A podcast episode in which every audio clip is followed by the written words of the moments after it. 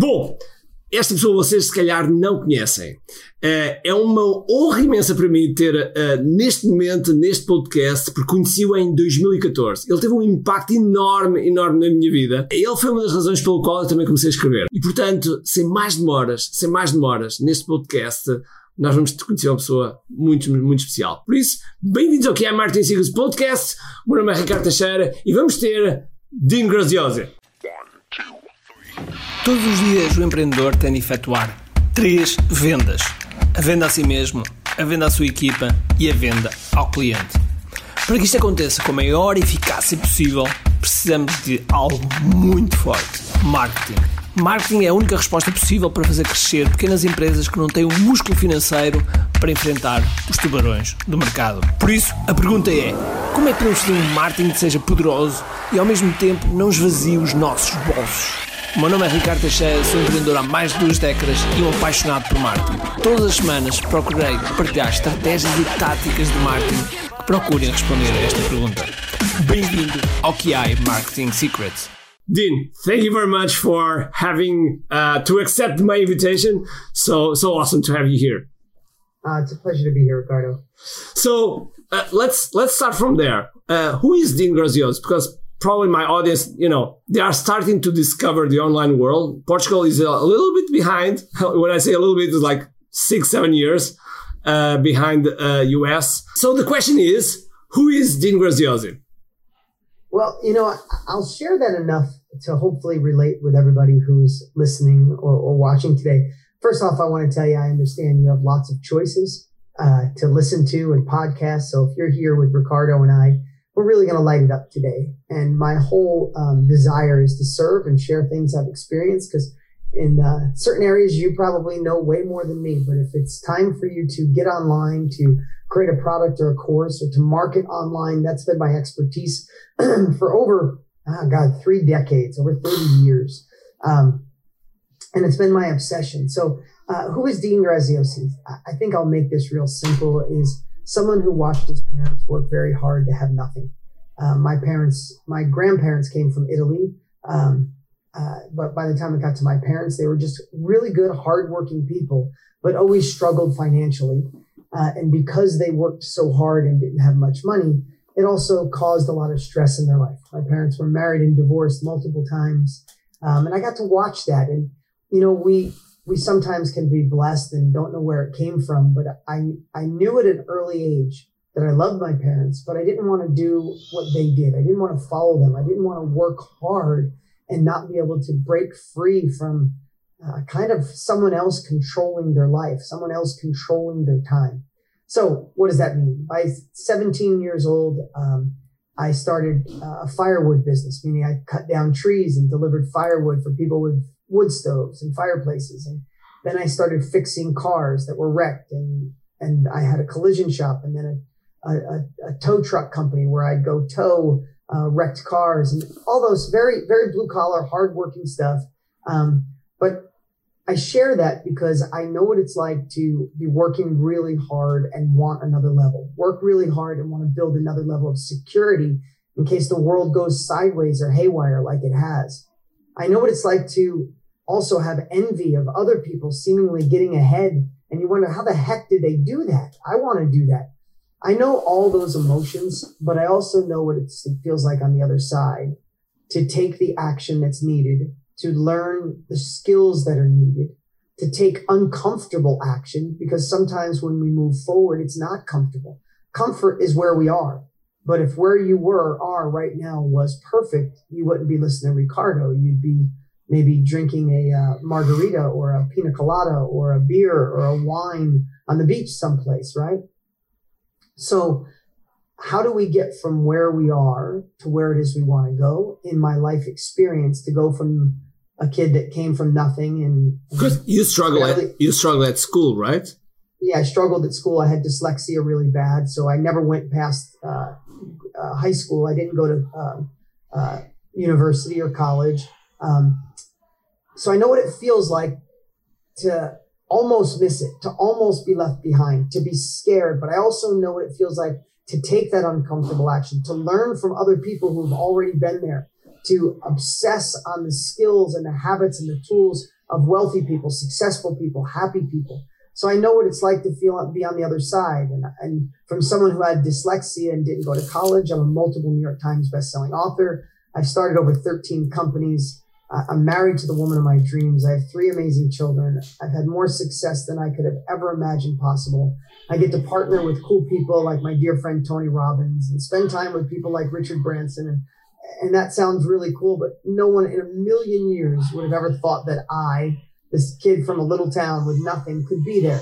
So the only reason I share that journey is because no matter where you are as you're listening to this right now, I promise you I've been there. If your back's against the wall, you're feeling a little desperate, I've been there. That's amazing. If you started your business, but you need to expand it and scale it, I've been there.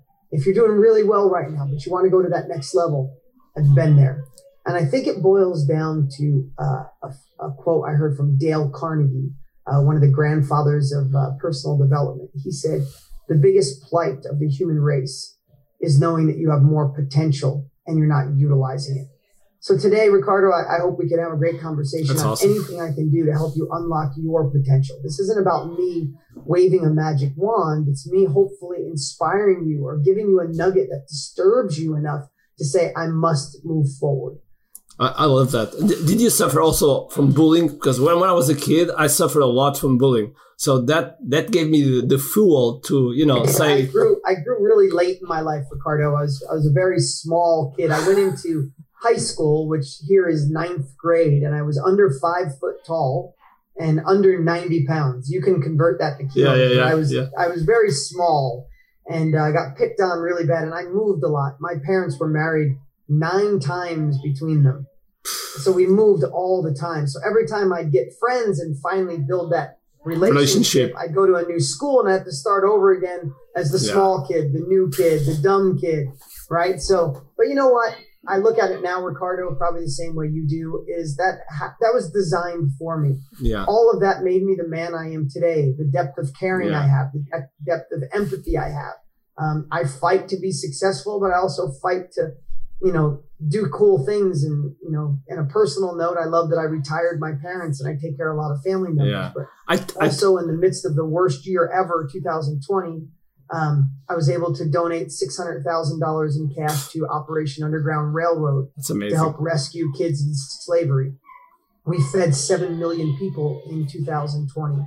Um, we built a school in Africa in 2020. So um, I fight for a lot of cool things. And I don't think I'd be the man I am today if all those tough things didn't happen to me. yeah that's it's a kind of a fool uh, for me it led me to become the, like the first portuguese to be world champion in karate uh, in 1993 Wow, that's so amazing. so it was like a fuel. And right now when we have haters it's like yeah my skin is very is very thick so it's no problem.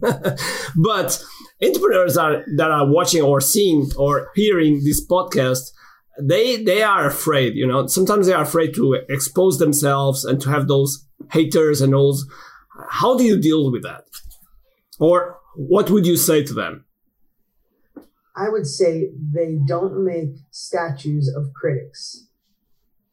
They don't. They make statues of the crazy people, the dreamers. Everything new, everything is uncomfortable when you first start. Um, I, I guess it would. I would say this. There's a lot of things that come to mind. I don't like it when someone says something negative or questions my intent or questions what I do. I don't like it, but they're not going to stop me. I look at it this way, Ricardo.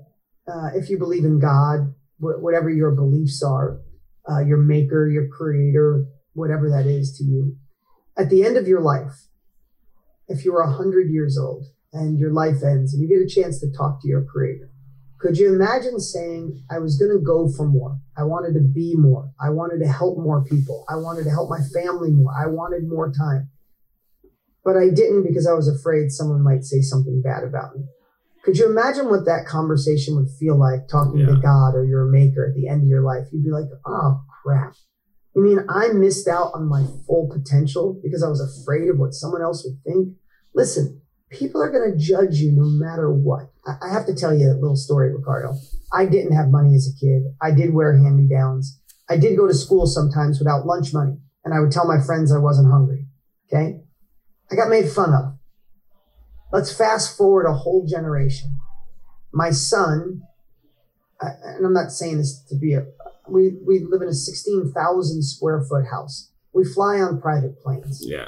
We live a very fortunate life. They're amazing kids. They're not spoiled brats. I'm obsessed on not raising entitled children. That's not what this world needs. They are good kids who earn their allowance and live like they barely have money. But people know when they come to a birthday party, they come to, uh, you know, a nice place. Yeah. My son in the last three months has been getting bullied a little and made fun of because his father is wealthy. It's incredible. Think about that. It's, I got picked on because I had nothing. My son's getting picked on because his dad has money. People are going to talk, excuse my language, people are going to talk shit. Yeah. No matter where you are in life. But if you stay true to your core values, your character, and who you are, you can't worry about that because if you're going to let that dictate your life, then at the end of your life, you're going to think to yourself, I played small because I was trying to satisfy who? You don't even remember who they are. Don't care who they are. I heard somebody say this once, Ricardo, is imagine at the end of your life, and I don't think God, if you believe in God, would ever do this, but imagine at the end of your life, if you met your maker, you met God, and your, your life flashed in front of you and he got to show you and those parts where you played small, you held back, you felt like an imposter, or you felt like you weren't good enough, or you felt afraid of people making fun of you, where you played small and didn't tap into your full potential. And God showed you all those moments. But then what if God showed you the man or the woman you could have been if you didn't listen to them? If you took the action you knew your heart wanted, if you went after who you're supposed to be, could you imagine God showing you that? All you'd want to do is go back and say, who gives a crap about what yeah. people think? I want to go after my goals, my dreams. And I promise you, when people, and, and look at it this way, I want to share something. Every once in a while, I'll get somebody question, who are you and why are you really helping? But go on my social media. I get tens of thousands of comments of people saying thank you every single week. So if I get tens of thousands of positive comments every single week and two people a week question me or call me a, whatever they want to call me, I feel bad for them. And I feel really fortunate that I get to serve and help the rest of them. That's amazing. So one of the things that this book uh, is amazing. um, you have a here a sentence what, what I like, which is transparency and trust always wins. Um, how uh, and and usually entrepreneurs look to marketing as a way of you know sometimes they look like a scheme like a way of um, manipulating. Manipulating yes i think that's the word. So could you just develop a little bit about this? Because i love this. I always when i do a launch in the first minute i say that i'm going to sell them. And but because selling is like is a service. And so uh, I really believe this. Uh, very yeah. Well, Ricardo, uh, you can tell that you already stand, understand that selling is a service. So let me just ask you a question. You have that book in your hands. I think there's a Portuguese version of it too. No, um, I, I, don't have it. I don't have it. Yeah, I'll make sure you get it. Okay, cool. I'll make sure you get it. Um, so let me just ask you. You read the book, correct? Okay. Was there anything, even one thing in that book that helped your life, shifted, that you're glad you read it? Well, that that that was the one because I really put the the point. This one. Okay. Yeah. So that book went on to sell almost a million copies, and I've had more positive feedback about that book than any book I've ever written. So let's use that as an example. Did you know in Barnes and Noble, the biggest bookstore here in America, hundreds of thousands of books. When you walk in the door, it's two stories of nothing but books. I want you to hear this hundreds of thousands of books. Could you imagine the amount of hours it took to write all those books? The energy, the effort, the editing, the sleepless nights, the all the things you had to do. Did you know that 80% of all the books in that store sell under 100 copies? Did you know out of the 20% that sold more than 100, 80% of those sell less than a thousand copies? Oh. Here's what I want to share is those books have so many incredible stories that could take you on an adventure, could solve problems, help your allergies, eat better, fix your marriage, be a better parent, go on a journey of imagination. And no one read them because they didn't sell them. you can't serve someone, you can't help somebody unless you figure out a way to get them to ethically say yes. You said something. Selling is service. When that book came out, Ricardo, I don't know if I'm sure you have, I had online advertising everywhere, all around the world for yeah. that book. And sometimes people would say, oh man, too many ads. That's not the way I look at it. I can't serve someone with the words on those pages, the experiences I've had, unless they read the book. So if I can't help them unless they read, they read the book, I must do everything in my power to get someone to get it. That's not selling, that's service. It took me 30 years of being an entrepreneur to be able to write that book. 30 years of failure, 30 years of success, 30 years of wrong decisions, 30 years of right decisions, 30 years of going down the wrong road and realizing I screwed up and have to come back and start over. All of that 30 years of experience is packed into one book. It is my it is my obligation to get people to read that book.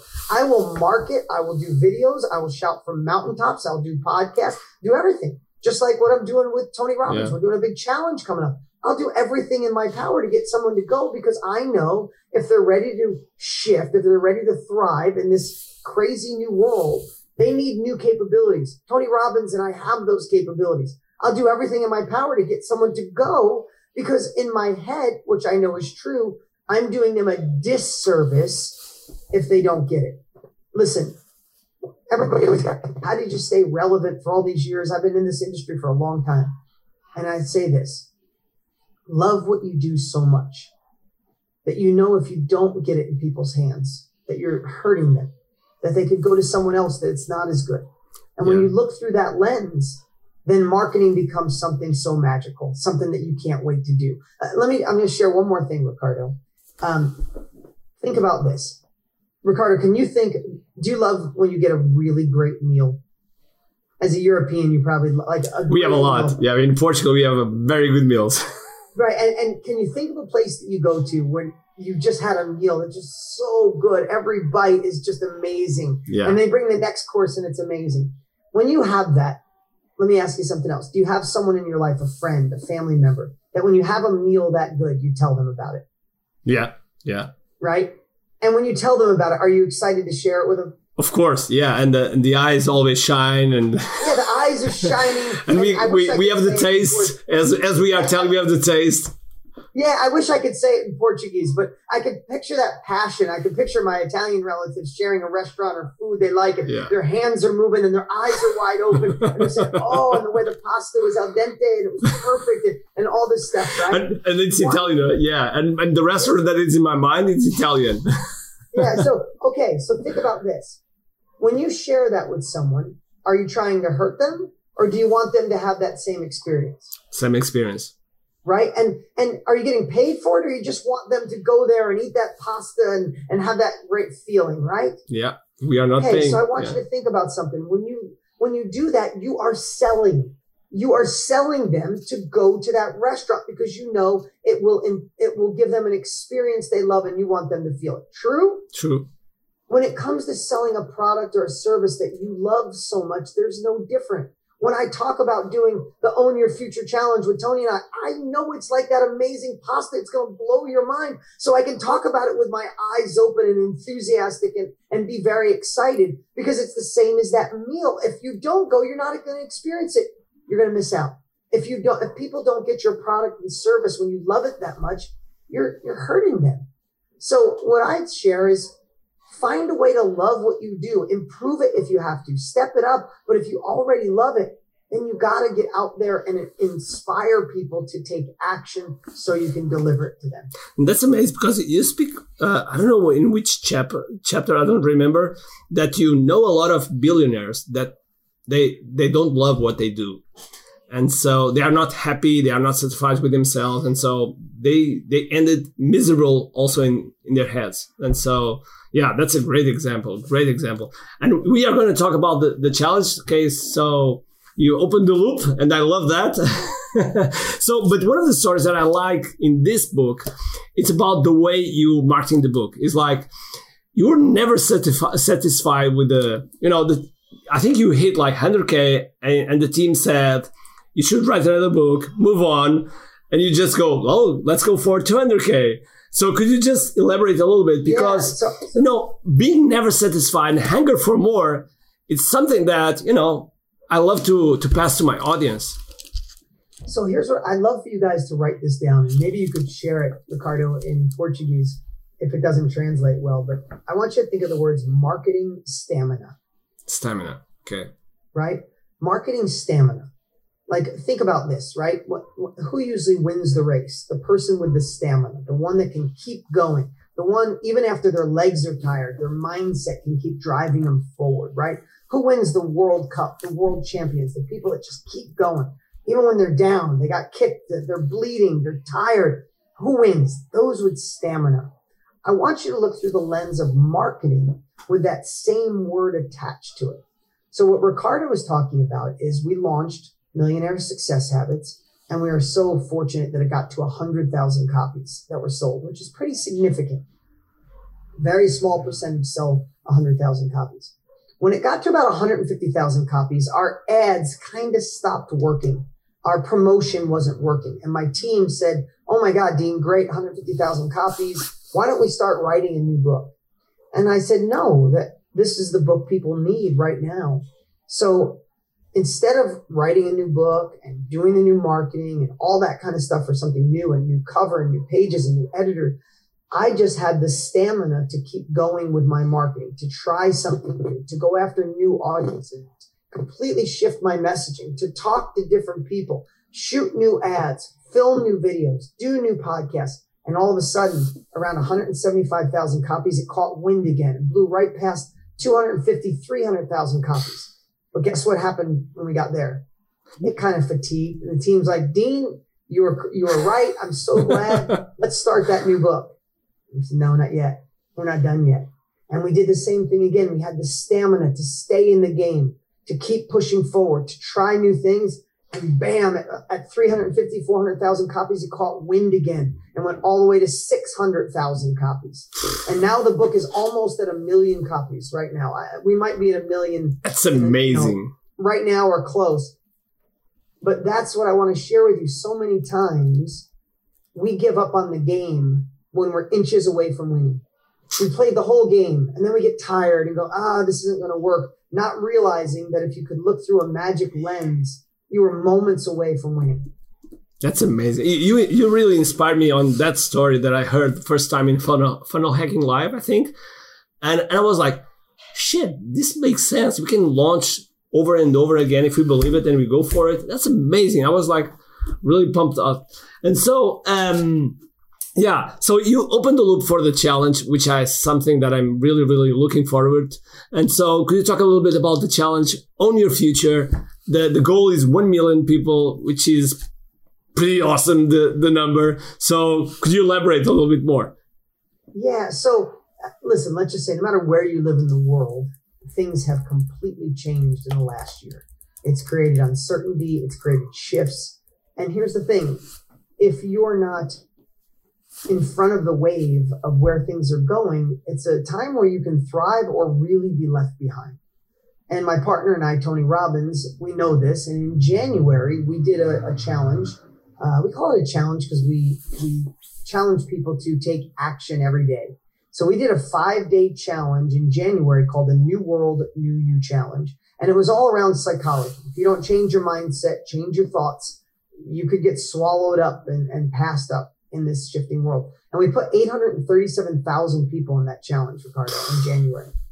Now That's we're amazing. doing another challenge in May, May 11th. Put this on your calendar called the Own Your Future Challenge. But this one is around owning your economic future in this shifting world. First one was about mindset. This is about your future, your business, your economics, right? And here's what I like to say is let's just face it. In a shifting world, if we don't own our future, someone else will.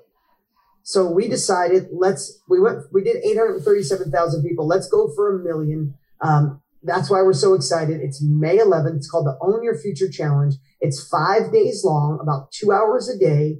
It's free, not kind of free, totally free. And it's not just Tony and myself. We got together with about 13 of our dearest friends and asked them to come share as well. And what you're going to learn is not only how to shift your mindset, but how do you really enter this digital economy, the knowledge industry, sharing what you know, sharing a passion, a skill. Uh, if you have a physical product, how do you attach a virtual, a, a knowledge product to it? If you have a, if you have a physical business, how do you attach the knowledge in product to it so it enhances it? Remember, in today's world, knowledge is the new currency. So when you attach a knowledge product to any physical product or even on its own, it's where you get exponential growth. So Tony and I have been doing this for over 60 years combined, and we're going to pull back the curtain. It is five days of training. It's not one of those things you should dabble. And here's one more thing I want to share. You can go to ownit67.com. Ownit67.com. And the link will be on the description, on top, and oh, great. whatever you want, wherever you were. Uh, Facebook, YouTube, whatever. The link will and, be shown. Here's what I want you to realize. I want you to please think about this. This is only free because it's a crazy time in history. It's an uncertain time. It's an unprecedented time. And Tony and I decided to do it for free because we know the world needs it. But just because it's free, do not discredit it. At any time in history, Yeah. you could pay 10,000 American dollars to be an event like this, especially with Tony, myself, the, the speakers that you're going to see. They get it's hundreds and hundreds and hundreds of thousands of dollars if you were going to pay all these speakers to speak at your event. It's all free, but pretend you spent that much because if you do, then you'll go register, you'll show up, you'll bring your journal, you'll bring your pen, and you'll take complete. Uh, you'll com- you'll you'll go all in, and that's what our goal and our dream is here. That's amazing. That's amazing. And, and so um, let let us. Uh, we are in uh, almost ending. So um, let's just make a, like a, a a word. I, I will say a word, and you'll say what come up come up with the, in your mind. Yeah, sure. Okay. So ready? Okay, we're ready. Let's go. World. Getting smaller. Tony Robbins. Uh, my my favorite mentor. KBB. Uh, greatest course ever created. Mastermind. Uh, the secret to uh, next level success. Family. Everything. Uh, Phoenix. Hot. Self education. Uh, my secret to success. COVID. Annoying. Live event. Uh, can't wait for him to get back. Portugal. Uh, an amazing European city. Eh, eh, by, by the way, have you ever been in Portugal? I just bet I was there really fast. I haven't spent time. Oh yeah, yeah. on the list. You told me that. You told me that. Okay, you have to come. You have to come. So I, I have a, a slogan uh, which I use to my my life, which is "It's impossible to beat someone that doesn't give up." What is your slogan? Oh, you know what? I love. It's not mine. It's Winston Churchill's. Oh, And he said the definition of success is going from failure to failure without losing your enthusiasm. I love That's that. been a quote that I've I've I've shared that with myself for two decades. That's awesome. So, what would be your final message to the audience that are listening and watching this this uh, video and podcast? What would be your message to them, to the entrepreneurs that like, you know, they see the world always changing, they see the clients always change, they don't know, you know, uncertainty is always in the world. So, what would be your message? in times like this, we need to be courageous because courage is not moving forward with the absence of fear. Courage is moving forward even though you're scared to death. The only way you can get from where you are to where you need to be in this shifting world is to take the uncomfortable action needed to move forward. But don't take it on your don't take it on your own in most cases, meaning gain capabilities, gain knowledge, gain wisdom, gain experience from someone who's already been there, who's already created the path, who's already been through the experience you want. But once you get that knowledge, don't sit on it. Move, take uncomfortable action, and uh, be the role model and leader that your family needs. That's amazing. Thank you very much, Dean. Uh, it has been, it, it was a huge, huge honor and pleasure. It's, it's, it's amazing how the circle usually closes when we, you know, meet someone and then we have the opportunity to talk about it. Uh, I had the same uh, uh, thing with Jay Abraham also. It was amazing. And so thank you very much for, for being, and thank you for being who you are and the impact that you are having in the world. And, you know, whatever I can, I will, I will always trying to support as much as possible. Thank you, Dean. Uh, thank you so much, Ricardo. Thank you for an amazing interview. Thanks for all you do for the world. And thanks everybody for listening. And uh, we'll see you at the challenge. Gostaram deste, deste podcast? Então façam o seguinte: tirem, tirem um screenshot, uh, façam um comentário, participem no link que está aqui embaixo ou em cima, ok? E, uh, e tenham um grande, grande desafio. Por isso, espero que tenham um grande, grande dia cheio de força, energia e, acima de tudo, comente aqui.